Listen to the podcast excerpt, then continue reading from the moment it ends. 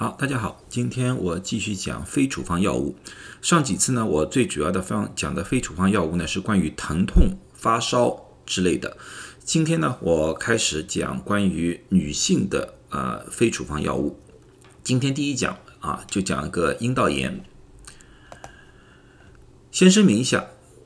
这个系列的非处方药视频是一个医学科普，不能作为诊断和治疗的依据。每个人的身体情况不一样，病情也不一样。如果你无法确定，请咨询自己的医生，不要自己盲目的给自己诊断。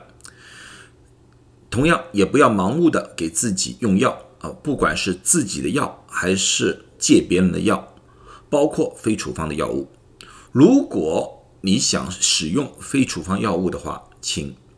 看清楚说明啊，知道如何使用或者使使用里面的禁忌。然后再用。以下这些患者，如果得了阴道炎的话，请尽快的就医，不要用非处方药物。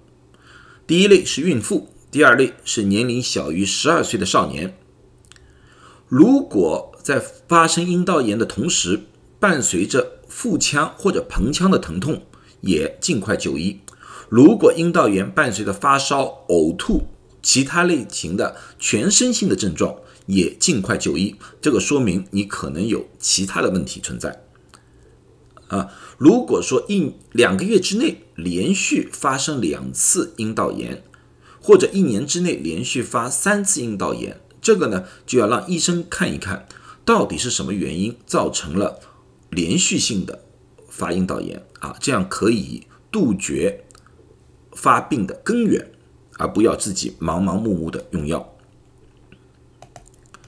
先谈谈阴道炎这个概念。阴道炎呢是困扰所有女性的一个问题，不管是年纪轻还是年纪大，不管是已婚的还是未婚的，不管是异性恋还是同性恋，只要是女性都有这方面的困扰。所以呢，阴道炎也是女性到了药房里面来自己买非处方药的主要原因。阴道炎的产生有很多种原因，但是基本上归类于这样子。大家应该知道，阴道不是一种无菌的环境，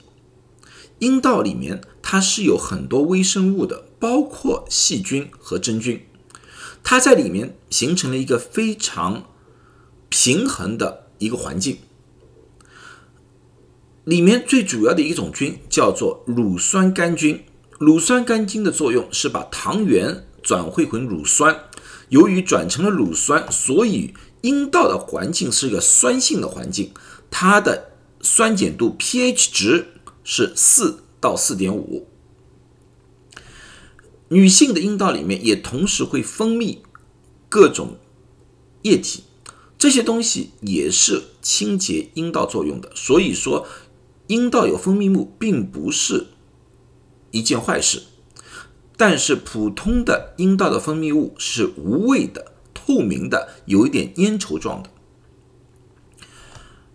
但是随着人女性的生活习惯，举个例子说，呃，性伴侣啊，或者说刚刚结婚啊，诸如此类的啊，健康状况不，比如说是更年期啊，或者糖尿病啊，诸如的年龄。随着年龄增增加，特别更年期之后，女性的阴道分泌物越来越减少，所以对阴道的清洁作用也慢慢的减少，所以这个年龄段容易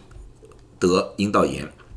还有和用药有关，比如说抗生素，用了抗生素之后，它可能会消灭很多的乳酸杆菌，使里面的内环境微生物内环境造成了改变，这样子也容易。引发阴道炎啊，所以呢，这些都是形成阴道炎的原因。阴道炎有一些不属于性病啊，有些和性病是有关系的。那么我下面就重点讲一讲哪几类阴道炎。阴道炎从大致上分类，最常见的大概是三种，一种呢是细菌类的，一种呢是滴虫类的，另外一种呢是真菌类的。细菌类和滴虫类和阴道的酸碱度变化有关啊，这两种得病之后，它的阴道的酸碱度从四到四点五变成了高过四点五，就是朝碱性的发方向发展。啊，细菌性的阴道炎一般的显现出就分泌物增多，这个分泌物呢是比较稀薄的水状的分泌物，而且这个分泌物呢并不是透明的，而会显成灰白色或者灰黄色或者乳黄色。啊，有点像，呃，颜色相对来说会深一点点了。最主要一个特征就是细菌性的，它有一种鱼腥臭味儿，有一种异味儿在那里面。它外阴也会有不同程度的瘙痒，而滴虫性的呢，这个异味儿它相对来说比较少，不大多。它而且呢是分泌出来呢有一些像脓状的，并不是稀薄的，比较浓一点的啊那种白带出来。嗯，最。麻烦的呢，就是滴虫性的呢，百分之五十的女性呢，开始的时候是没有症状的，所以呢，这种情况之下呢，这个呢，相对来说可以称之为一种性病，因为呢，这个呢，可以通过女性，因为它无症状嘛，传给男性，男性更加可怕，男性就百分之九十是没有任何症状的，那么呢，它又可以传回给女性，啊，所以呢，这种情况的滴虫性的呃阴道炎呢，往往呢。会女性会反复发作，因为她自己由于某种原因好了自愈了，但是呢，他传给了伴侣，那个伴侣又传回给他，所以会会来来回回。所以在治疗滴虫性阴道炎的时候，医生往往会让两个人同时服药，而不是单纯的一个人服药。啊，这就是这两种，这两种呢，一般都是需要医生处方才能治的。没有非处方药，细菌性、滴虫性没有非处方药。大家用非处方药最多的是真菌性的，也就是念珠菌引起的阴道炎。这个呢，它的阴道的酸碱度是不变的，还是四到四点五之间。它的那分泌物呢又不一样，它分泌物呢有点像奶酪状的，但是没有臭味儿。什么是奶酪状的？有一种就是我们的食物叫 cottage cheese，在有点像这样的一种情况，一块状的奶酪一样的啊，这样呃，这个呢，如果说啊，有些人说我真的想确定一下我的阴道炎是哪一种，在药房里面有买一种试纸，这种试纸呢，最主要是测试阴道的酸碱度的啊。这个就是其中的一种，还有好多种啊，不一定一定要找这个。这个呢里面有试纸，但你可以检测阴道里面的酸碱度。检测完之后呢，你和那个颜色和它对比，如果是颜色是浅绿色到黄绿色的话，那么你的阴道里面的酸碱度是正常的。那么呢，这个里面就很大的可能性是念珠菌类的阴道炎。如果说，是深绿色的，就是四点五以上，五啊五点五的，那么很大可能是细菌性和的滴虫性的感染。这种情况下的话，就最好去见医生，因为没有非处方药。那么对于念珠菌类的非处方药，到底是哪种呢？念珠菌类的非处方药，大家要知道，念珠菌本身。是在女性阴道里面本来已经存在的一个自然的一个物件，由于某种的外因，举个例子说，女性服用了抗生素啊，或者说有一些其他的原因，造成了里面的内环境有所改变。这种情况之下的话，念珠菌就会不断的繁殖，过量的繁殖。这种情况下就形成了念珠菌的阴道炎。所以，我们最主要的症状就是要缓解它的症状，就是那个瘙痒啊这种东西要减少它，然后呢根治那个感染，把这个过度繁殖的念珠菌给压制下去，从而呢让它恢复正常的阴道里面的菌的群类，啊，这是我们的治疗的最主要的准则啊。一般呢，如果在用药的同时，我们还会给患者建议，第一。就是内裤要穿的宽松一点，不要穿太紧，用棉质的内裤最好。第二呢，就是不要用一些阴道灌洗的那些东西，我们英文叫 douching。douching 呢，我们在呃医学里面是不建议的，因为觉得没什么作用。可是呢，很多女性呢，由于各种原因呢，她们喜欢用这个东西，啊，喜欢这个东西。但是如果有念珠菌病的话呢，建议她们不要用这个。这个不但没有好处，反而可能破坏里面的阴道里面的内环境，反而让念珠菌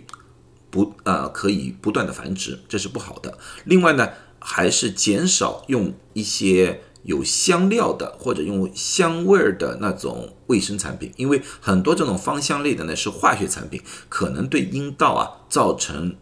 某种程度的过敏和伤害啊。那么呢，非处方药到底有哪几种呢？如果说从化学品来说的话，一种叫 clotrimazole 克霉唑，